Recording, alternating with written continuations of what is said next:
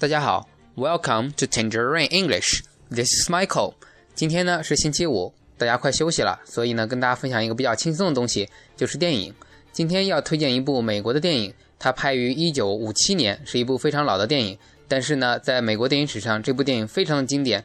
它叫什么呢？叫做《十二怒汉》。没错，十二就是数字的那个十二，怒汉呢就是发怒的女汉子的那个怒汉啊。十二怒汉这部电影讲述了什么呢？它是关于美国的法律体制的一部电影。嗯，不要一听法律大家觉得无聊啊。其实这部电影非常的经典，整部电影基本上只有两到三个场景，大部分的时间就是十二个人在一个房间里在讨论一个话题。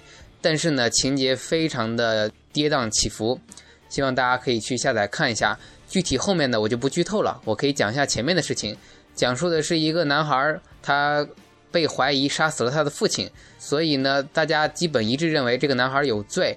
最后呢，要求十二个人去投票表决男孩到底是否有罪。如果十二个人都同意的话，那么男孩就将被推上电椅去受死。那么有一个人呢，在投票的关键时刻，他没有选择男孩 guilty。在这里，英语 guilty 就是有罪。在外国的法律体系里，如果你说 not guilty 就是无罪。所以，当别人都说 guilty 的时候，这样有一个男的站出来说 not guilty，他他的解释说，我倒不认为这个男孩无罪，我只是认为其中还有一些可怀疑的地方，我无法证明他有罪。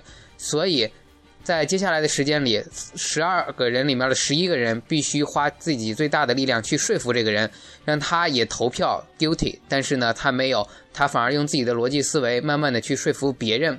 好，至于后面的我就不多说了。这部电影非常经典，再强调一遍，这部电影的名字叫做《十二怒汉》。十二怒汉，希望大家去看一下。反正我记着，我当时觉得这个电影挺无聊，但是等我看了大概头十分钟的时候，我就完全入戏了，从头一气呵成看到尾，非常的经典。